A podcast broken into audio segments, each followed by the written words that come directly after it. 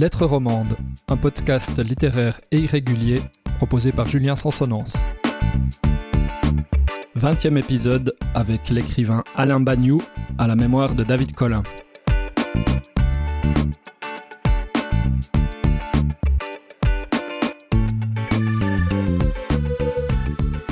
J'ai aujourd'hui le plaisir de recevoir Alain Bagnou pour son livre La vie suprême paru à l'air en 2020. Alain Bagnou, bonjour. Bonjour. Est-ce que je peux vous proposer de vous décrire avec vos propres mots? Oui, euh, si vous voulez, j'ai 61 euh, ans, je suis d'origine valaisanne, euh, j'écris depuis une trentaine d'années, je suis enseignant aussi à côté, je suis marié, j'ai quatre grands enfants et voilà, j'aime bien la vie et je trouve, j'espère qu'elle va m'apporter une sorte de sagesse. Et vous aimez la musique aussi Et j'aime la musique, j'ai fait beaucoup de guitare électrique quand j'étais jeune, je jouais dans des groupes rock, j'ai joué aussi dans des groupes folk. Mhm. J'ai ensuite un peu abandonné tout ça et puis depuis quelques années, je refais un peu de musique euh, d'abord avec mon fils et puis avec des amis. On a un groupe de, standards des années 60 et 70. Mhm. On a eu l'occasion de vous entendre euh, notamment à, à quelques soirées de, des éditions de l'air c'est ça. Exactement. Alors on n'est pas là pour parler de musique, on va plutôt parler de votre livre La vie suprême, roman qui a obtenu donc récemment le prix Edouard Rod. C'est d'abord un livre sur Farinet ou autour de Farinet. Et je crois savoir que c'est une figure qui vous intrigue. Vous aviez déjà parlé de Farinet dans Saint Farinet, euh, paru en 2005. Oui, c'est ça. Mais dans Saint Farinet, c'était plutôt une manière de décortiquer le mythe, parce que ce qui m'intéressait, c'était euh, l'image qu'on donne de Farinet maintenant, qui est une image d'une sorte de Robin des Bois montagnards. Mhm. Et je me demandais comment on en était arrivé là, parce que je me suis intéressé au personnage, surtout d'ailleurs parce que on disait qu'il était anarchiste, c'était des idées qui m'intéressaient beaucoup à l'époque, les idées libertaires. Mhm. Et quand j'ai examiné le personnage euh, historique, je me suis rendu compte qu'il n'avait rien de libertaire. Donc je me suis demandé comment on était passé de la figure première qui était euh, celle d'un délinquant, jusqu'à cette figure un peu sanctifiée mhm. d'une sorte de Robin des Bois généreux. Et euh, j'ai essayé de décortiquer les différentes étapes de cette sanctification. Le livre s'appelle d'ailleurs Saint Farinet. Absolument, et c'est une entreprise que vous avez assez largement poursuivie dans, dans le livre dont, dont on parle aujourd'hui, La vie suprême. Voilà. Alors euh, là, dans la vie suprême, c'était plutôt l'idée de revenir au personnage euh, réel, enfin tel qu'on peut le concevoir à travers les minutes des procès, à travers euh, les études historiques qui ont été faites sur lui. Et je voulais le, montrer tel que je l'imagine, réellement, avec ses aspects positifs mais aussi négatifs un personnage beaucoup plus ancré dans le réel, beaucoup plus historique. Mhm. Est-ce que Farinet, euh, c'est un personnage qui parle encore aux, jeunes générations valaisannes Il y a tout un ensemble de bistrots qui s'appelle euh, le Farinet en Valais. C'est un personnage effectivement bien connu, mais est-ce qu'il dit encore grand-chose aux, plus jeunes d'entre nous? Euh, je ne sais pas, c'est vrai que les amis de Farinet, par exemple, qui véhiculent le, personnage, sont des gens un, peu, un peu plus âgés. Euh, je parle de ceux qui véhiculent le mythe, effectivement. Mhm.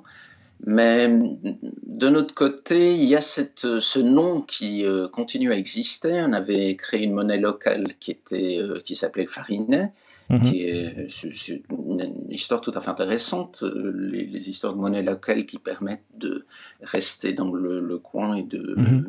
favoriser l'économie locale, c'est pas mal. Donc là, je trouve que le, le, nom a un aspect positif. Et puis, euh, c'est vrai qu'il fait partie vaguement euh, de l'identité valaisanne des jeunes aussi, sans que, en fait, on sache grand-chose de lui. Mais moi, moi non plus, je ne savais rien sur lui avant de, m'y intéresser. Mhm. Alors, on va rentrer un peu plus en profondeur dans le, dans le livre, dans le roman. Euh, vous parlez d'un héros qui s'appelle Bess. On est à peu près au milieu du, du 19e siècle. C'est un homme simple finalement qui se met à rêver de fortune, de reconnaissance sociale, qui cherche à s'élever euh, hors de sa classe sociale. Il y a une dimension de classe sociale qui est, assez présente dans ce livre. Oui, tout à fait. Mais Farinet aussi appartient à, ce, contexte. Dans Farinet est comme Bess, c'est deux personnes qui sont nées dans un milieu difficile, misérable, ils sont tout en bas. Mhm. Et puis, il n'y a aucune possibilité pour eux de s'en sortir. Mhm. La société est extrêmement figée, il n'y a pas d'ascenseur social. une fois que Bess, qui est intelligent, se rend compte de ce qu'il est, il se rend compte aussi que rien ne va jamais changer, mhm. qu'il ne va pas pouvoir accéder à à, d'autres choses.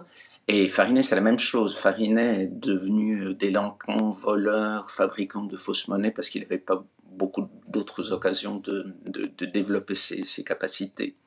Et voilà, Bess, c'est la même chose. Il va se rendre compte de l'immobilité de la société, essayer de faire quelque chose pour euh, mhm. s'en sortir.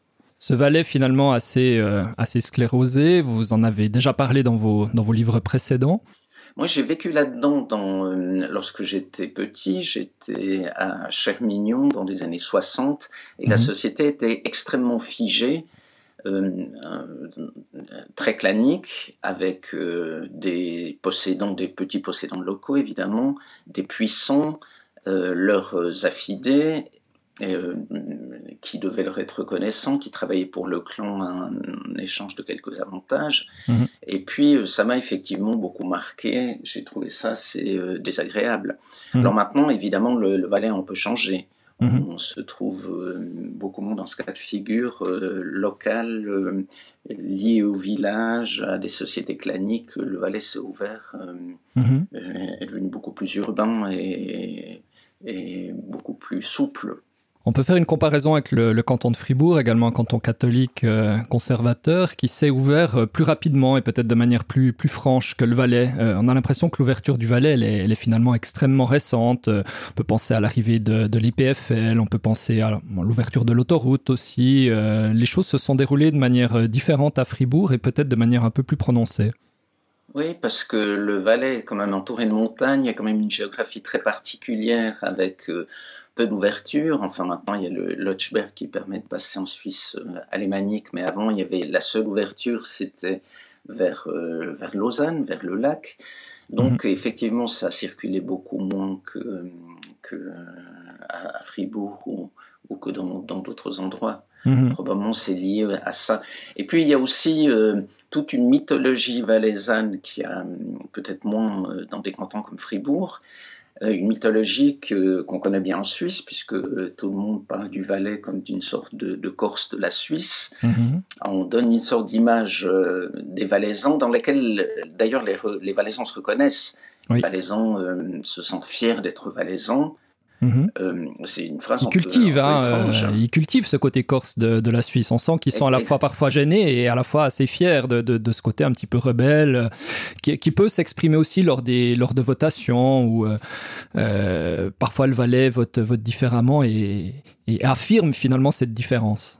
Voilà, c'est ça, c'est ça, ça sert beaucoup notamment au milieu conservateur pour affirmer euh, d'affirmer une identité pour faire passer un certain nombre d'idées en disant euh, si on est valaisan, on doit réagir de telle ou telle manière. Euh, voilà, c'est ce qui était probablement le cas dans la dernière loi sur la chasse que le Valais a accepté.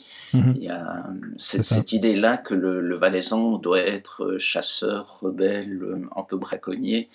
une sorte de mythe qui, qui est utilisé et qui correspond pas à, à, beaucoup de choses en ce qui concerne les gens de la plaine, en tout cas. Probablement mmh, mmh, dans mmh. les, montagnes, c'est un peu différent. Les villages de, de, montagne, il y a encore des chasseurs. Et, et j'en connais beaucoup. Et d'ailleurs, j'ai beaucoup de sympathie pour les chasseurs. J'ai absolument rien contre la chasse. Alors Rebelle, c'est le titre de votre, euh, sauf erreur, avant-dernier livre. Alors lui se passe également euh, en partie en Valais, un siècle, à peu près un siècle plus tard. Est-ce qu'il y a des liens entre, entre Rebelle et la vie suprême? Euh, il y a probablement cette idée d'un personnage qui se sent pas à l'aise dans la société. C'était le cas de la, l'héroïne de, Rebelle. Mm-hmm. là, on parlait plutôt de la société des années 60 et qui essaye de s'en sortir par euh, une sorte de révolte euh, intérieure qui va l'amener à changer de comportement. Je crois que les, deux personnages principaux euh, obéissent à ce, même schéma. Mhm, mhm, absolument. Ouais, il y, a des, liens qui sont assez clairs, des liens aussi autour de cette idée euh, libertaire. Finalement, vous en avez parlé, et je trouve que ce souffle libertaire, il est, vraiment très présent dans, la vie suprême, un hein, souffle de liberté.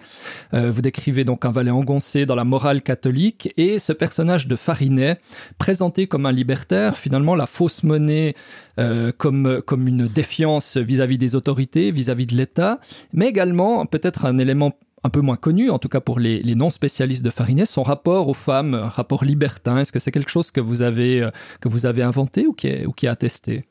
Non, non, non, non, c'est quelque chose qui est attesté par les, documents historiques. Euh, Farinet exerçait un véritable ascendant sur, euh, sur les femmes. Il était mhm. manifestement très beau, très sûr de lui.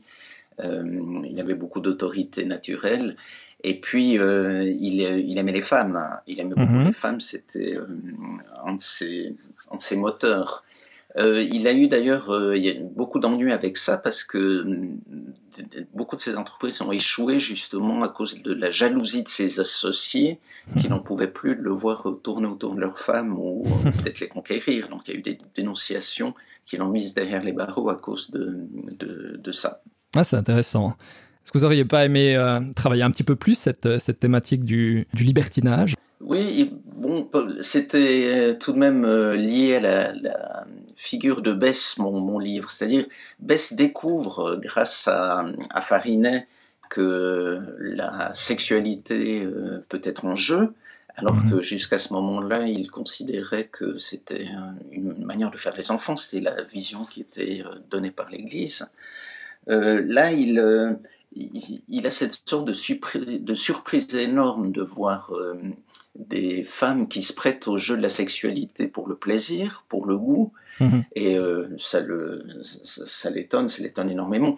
De façon générale, euh, avec aussi Laurence, le personnage féminin qu'il va rencontrer, c'est une découverte qu'il va partager avec ça, puisque là aussi, il découvre que les femmes peuvent avoir du plaisir, du désir, alors qu'on ne lui en avait jamais parlé. C'est une découverte. Il y a, c'est un roman de la, de la découverte. Il y, a, un côté un peu initiatique aussi hein, dans la progression de ce personnage euh, Bess, qui a un côté un peu icarien aussi. Finalement, peut-être qu'il veut monter un petit peu trop haut, un petit peu trop vite. Oui, oui, tout à fait. C'est-à-dire, il ne sait pas exactement ce qu'il veut. Euh, c'est ça que j'ai voulu exprimer avec le titre La vie suprême. Il recherche quelque chose de, de suprême, mais il n'arrive pas vraiment à définir de, c'est. Alors, Farinet lui apporte une sorte de liberté et dans le, les, les, mœurs et euh, aussi par rapport à l'argent, par rapport au milieu social. Il pense qu'il va pouvoir, grâce à ça, conquérir euh, euh, des biens matériels, mais aussi l'estime de, des autres, l'estime de ses contemporains. C'est presque plus euh, important pour lui, pardon. C'est cette idée finalement de d'estime, de reconnaissance, de statut social. On, a l'impression que c'est encore plus important que les biens matériels. Oui, c'est ça. C'est ça. Le, il se sent méprisé dans la société. Il se sent le dernier. Il aimerait euh, être apprécié. effectivement, il peut pas rêver non plus de grand chose financièrement parce que en fait, étant dans un village, il euh, connaît pas ce que la richesse peut apporter. Il pense que ça peut lui apporter euh, quelques vaches, quelques terrains, mais il n'arrive pas à s'imaginer euh, très très riche. Il n'arrive pas à imaginer ce que, ce que la fortune permet. Mhm. Mais par contre, effectivement, il aimerait bien avoir un peu plus d'estime. Alors pour entrer dans la, dans la cuisine un petit peu de la fabrication du roman, euh, d'abord, quelles ont été vos, sources historiques? On sent que c'est un, roman qui est, quand même bien documenté d'un point de vue historique. Et comment on se euh, projette dans le Valais du, 19e Comment on s'immerge finalement dans, ce contexte particulier? Alors, bon, d'abord, les sources historiques, il y a des travaux euh, qui ont été faits par André Donnet, ancien archiviste cantonal, et également par Daniel Alette-Suissig, qui est une historienne, qui ont euh, publié pas mal d'articles sur euh, Farinet, sur la réalité historique de Farinet. Mhm. On trouve aussi les minutes des, procès euh, de Farinet, on trouve des lettres qu'il a adressées à, son frère Utérin. Mhm. voilà. On a donc pas mal de documents qui permettent d'imaginer un peu le personnage, d'en faire un peu le tour. Ça, ça m'a été extrêmement utile. Pour euh, ce qui concerne le, le, Valais historique, euh, bon, ça fait longtemps que je m'intéresse au Valais, à son histoire, donc euh, mhm. forcément. Mhm. le contexte où j'ai connu. Comment ça s'est passé, le contexte méconnu. D'autant plus que il faut bien dire que dans les années 60, dans un petit village comme celui où j'étais, on n'avait pas grand-chose qui avait changé depuis un siècle. Euh, le, village que je décris euh, 1870 ressemble beaucoup au village que j'ai connu euh, en 1960. Mhm. Il y avait un peu de modernité, des charrues en fer qui étaient arrivées, mais les, structures sociales restaient quand même pas mal les mêmes, me semble-t-il. C'est ça. Alors les lieux sont, sont imaginaires, en tout cas les, les, les noms des lieux, euh, sauf erreur, à moins que, à moins que je les connaisse pas, que ce soit vraiment des, des tout petits patelins, mais j'ai l'impression que c'est des noms que vous avez inventés. Pourquoi, pourquoi ce besoin finalement de, de changer les lieux? Alors, euh, historiquement, Farinet euh, a surtout travaillé dans la vallée de Bagne, et euh, une idée du roman est partie de là justement parce que j'ai un arrière-arrière-arrière-grand-père qui venait de la vallée de Bagne, mhm. qui s'appelait Bess justement. Mais euh, comme euh, d'une part je connais pas la vallée de Bagne et d'autre part je voulais pas faire quelque chose qui soit trop ancré dans une réalité précise, j'ai inventé un peu ces noms, mais il me semble que derrière on on voit assez euh, où ça se passe. Et puis, euh, le village valaisan euh, que je voulais décrire n'était pas spécifiquement un village lié à une région particulière avec ses, mhm. qualités précises, mais plutôt le village valaisan de montagne en général. Mhm. Alors Farinet entretient des liens aussi particuliers avec Saillon, où se situe d'ailleurs sa, fausse tombe. En tout cas, a priori, on a, je crois qu'on n'a pas retrouvé le corps. En tout cas, on ne sait pas où il a été enterré. Hein. C'est bien juste. Oui, ouais, c'est ça. Mhm. Euh, mais effectivement, on a, on a créé une sorte de cénotaphe euh, lié au personnage. Enfin, il y a eu une sorte de révélation, c'est un peu comme euh, la, découverte des, des os, des, des sangs au 3e, 4e siècle, mhm. où euh, soudain il y avait des révélations qui expliquaient à certains évêques euh, où se trouvaient les eaux, comme euh, on a redécouvert les eaux de Saint-Maurice grâce à ça, c'est Saint-Théodule, évêque du Valais, qui a eu une vision. Alors là, il semble que quand on a déterré la, la fosse commune de, de Saillon, il y a une révélation mystique de quelqu'un qui a reconnu le, les eaux de Farinet. Donc, euh, Mon Dieu. L'histoire, c'est magnifique. Mais effectivement, il y a, on ne sait pas très bien euh, ouais, c'est ça. de qui il s'agit. Et je crois qu'assez prosaïquement aussi, le, la, la, la, sépulture a été créée pour les, les besoins d'un fameux film des années 50 autour, de, autour de Farinet, hein, sauf erreur. Voilà, voilà, tout à fait. Mhm, absolument. C'est du mythe. C'est du mythe, effectivement, et, de, et des images. Alors, mm, mm vous inscrivez dans une, dans une tradition euh, bien vivante en Valais de, de l'écrivain euh, critique, en quelque sorte, par rapport à, par rapport à son pays. On peut penser à, à on peut penser aussi de manière plus contemporaine à, Jérôme Mézo. Euh, est-ce que c'est un rôle de, de l'écrivain de parler de chez soi, de chez lui, avec, avec un regard un petit peu critique? Bon, ça me semble, ça me semble tout à fait naturel, dans le sens où un, écrivain, un artiste en général n'est pas à l'aise dans la société. S'il était à l'aise dans la société, il ferait autre chose qu'être créatif. Mhm. Il me semble que les artistes ont, une autre vision, une vision euh, un peu à côté. Et puis, euh, ils écrivent ou ils peignent aussi pour exprimer cette vision et peut-être aussi pour la faire accepter par les autres ce qui n'est euh, jamais complètement réussi, donc il reste euh, toujours un peu à part, et c'est heureux parce que c'est ce statut, euh, cette position un peu à côté qui leur permet peut-être de voir des choses un tout petit peu différemment. voilà, donc mhm. la critique du Valais, c'est tout à fait naturel. Je serais né ailleurs, j'imagine que je mm d'autres réalités que, que j'aurais mhm. connues. Euh, elle vient euh, ben, du fait que je me suis jamais senti tellement à l'aise en Valais, mais je me sentirais peut-être pas non plus à l'aise à. Tombouctou ou à, New York. On évoque le rôle de l'écrivain. Est-ce que l'écrivain a forcément un rôle? Euh, Je crois que oui. J'ai un maître qui s'appelle Yves Velan, qui est un écrivain suisse mort il y a quelques années, mhm. et lui disait que l'écriture est forcément politique même si on n'a absolument aucune idée politique qui est exprimée dans, dans un livre, c'est la forme qui est politique, parce que la forme littéraire va à l'encontre des clichés, elle va à l'encontre de ce qui est admis, de ce qui ronronne, elle crée une sorte de décalage, et ça déjà c'est politique. D'accord. Et, je suis d'accord avec cette idée. La couverture du livre est, assez remarquable aussi. Est-ce que vous pouvez nous en dire euh, quelques mots? Oui, alors c'est euh, les éditions de l'air cherchaient justement une, image et puis euh, j'ai pensé à, à, ces petits peintres, enfin petits, ce sont des grands peintres, euh, ces peintres qui, romantiques qui représentaient la nature, qui étaient genevois, qui s'appellent Didet et Calame. Je leur ai proposé ces noms-là. Ils ont trouvé euh, effectivement mhm. une image de Didet qui correspond assez. Ah, tout à fait. C'est un très bon choix. Qui est une chute euh, der Gisbar am. Vous excuserez ma prononciation. Euh, études euh, normales, euh, c'est-à-dire on a très mal appris l'allemand. Et il y a une sorte de, chute, il y a de l'eau, et puis il y a quelque chose effectivement qui, qui a l'air un peu transcendant dans cette chute d'eau de, de Didet, je la trouve effectivement magnifique. C'est ça, et je trouve qu'elle a un côté enfantin, naïf aussi. ça peut être tout à fait être une illustration d'un livre de contes pour enfants, et là je trouve qu'on revient au, au mythe et au conte.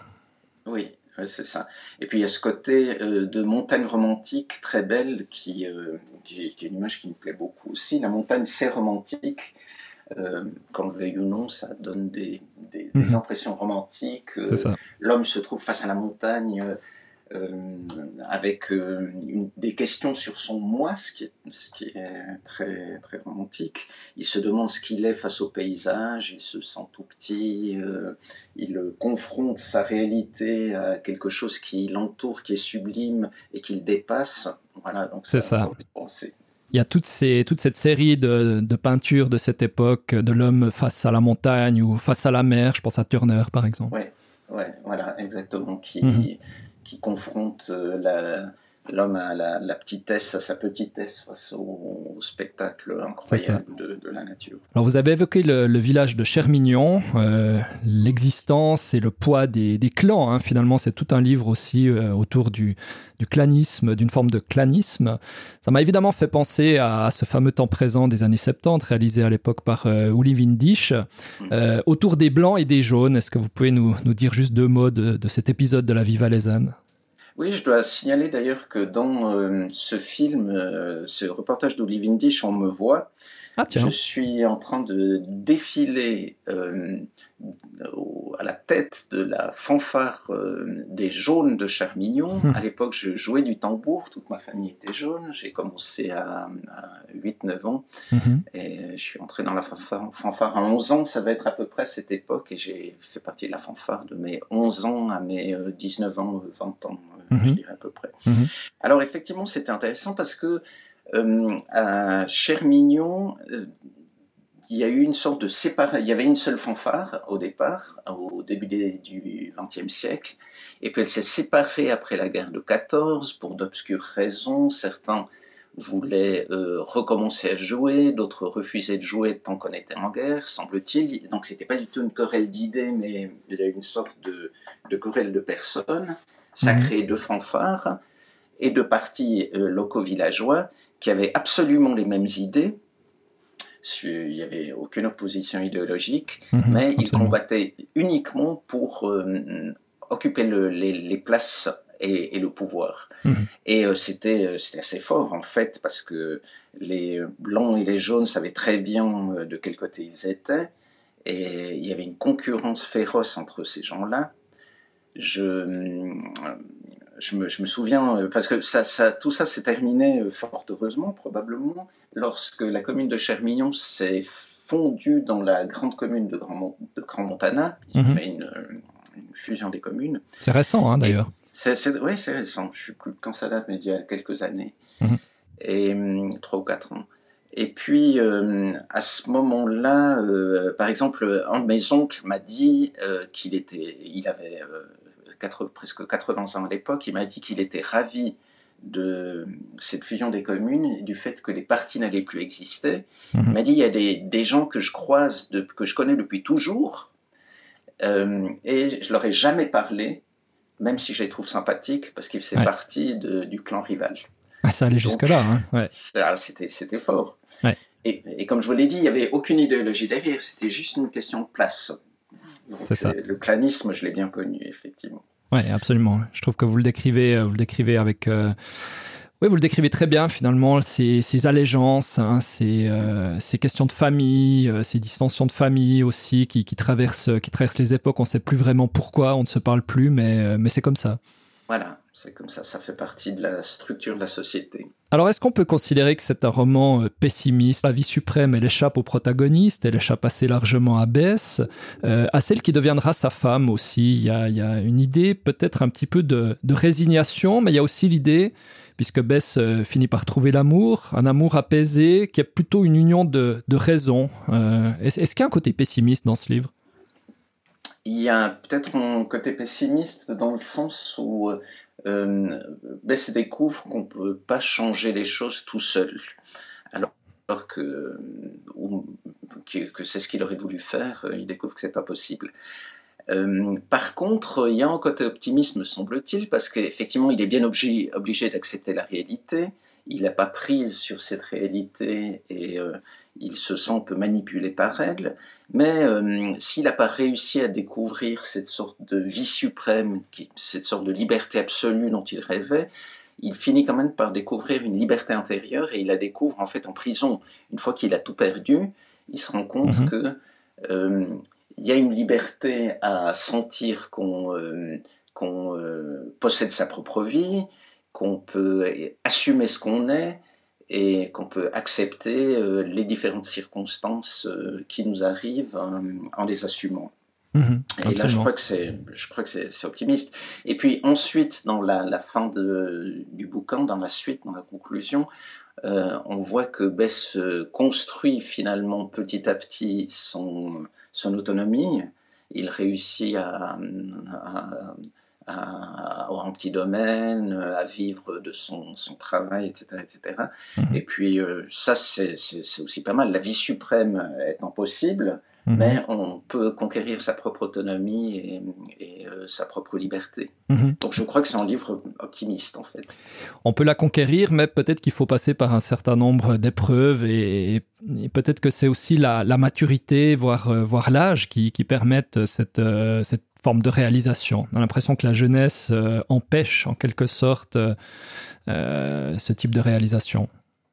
C'est-à-dire que la, jeunesse, en tout cas euh, celle que je connais, euh, je, suis aussi enseignant, la jeunesse est très très idéaliste. Et moi j'ai été aussi très très idéaliste quand j'étais jeune, c'est quelque chose de, positif.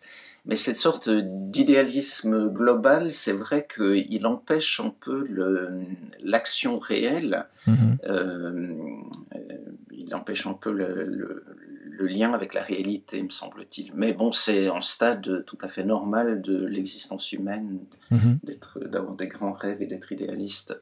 Peut-être une dernière question sur l'union de ces deux de ces deux êtres, donc Bess et cette femme qui a été rejetée pour d'autres raisons. Euh, c'est une sorte d'union de raison entre entre deux parias en quelque sorte. Est-ce que euh, on, aurait envie qu'il y ait un, ou deux chapitres supplémentaires finalement sur cette euh, sur cette union entre entre ces deux personnes? Ben, euh, c'est une union qui, fonctionne effectivement. L'héroïne euh, Laurence a eu une première histoire d'amour qui était une histoire de passion, passion absolue, et euh, qui n'a pas marché. Mais je crois que si la passion est quelque chose d'incroyable à vivre, ce qu'on doit souhaiter à tout le monde, c'est aussi assez destructeur et c'est aussi quelque chose qui forcément ne peut pas durer parce que ça, ça brûle trop. Mm-hmm. Et finalement, ça, son, son, union avec Bess, qui va être beaucoup plus calme, ça, ça va être euh, quelque chose qui, euh, qui, peut durer, qui peut apporter à chacun de la tendresse, du réconfort, donc qui est euh, quelque chose qui va les armer pour la vie. Alors c'est peut-être un peu, pour revenir à votre dernière question, c'est peut-être un, peu lié aussi à, à l'âge, parce que l'amour fou la passion absolue, c'est quelque chose d'idéal dont on rêve à 20 ans, et c'est vrai que probablement plus tard, on rêve plutôt à une relation apaisée. C'est ça. C'est ça. D'entraide. Voilà, d'entraide et de, soutien. C'est ça. Peut-être qu'on associe la passion aussi à, l'adolescence, à l'inexpérience, pour le meilleur et pour le pire. Oui, la passion bouleverse tout, elle, fait éclater la vie. donc il y a quelque chose de merveilleux dans la passion, mais euh, voilà, ça ne peut pas durer. Forcément, par définition, ça ne peut pas durer. Et ça laisse une, une, grande zone dévastée une fois que c'est terminé, même si, quand ça, ça a eu lieu, c'était splendide. C'était mhm. d'une intensité absolument folle. Absolument. Alain Bagnou, La vie suprême, paru à l'air euh, cette année, en 2020. Euh, merci pour cet entretien, un, livre, un livre extrêmement intéressant que je, je recommande chaudement à, à nos auditeurs. On aura l'occasion de vous retrouver pour la remise du prix Edouard Rod. Oui, tout à fait. Ce sera le 10 euh, du 10, c'est-à-dire euh, dans la, semaine prochaine, en mhm. samedi. Le 10 du 10, bienvenue euh, à tout le monde. Alain Bagnot, merci beaucoup. Merci à vous. C'était Lettres Romande, un podcast littéraire proposé par Julien Sansonance. Abonnez-vous sur iTunes, Google Podcast ou votre application préférée et retrouvez les anciens épisodes sur lettres-romande.ch. Aidez-nous à faire connaître ce contenu en mettant une note dans votre application de podcasting et en partageant cet épisode sur les réseaux sociaux.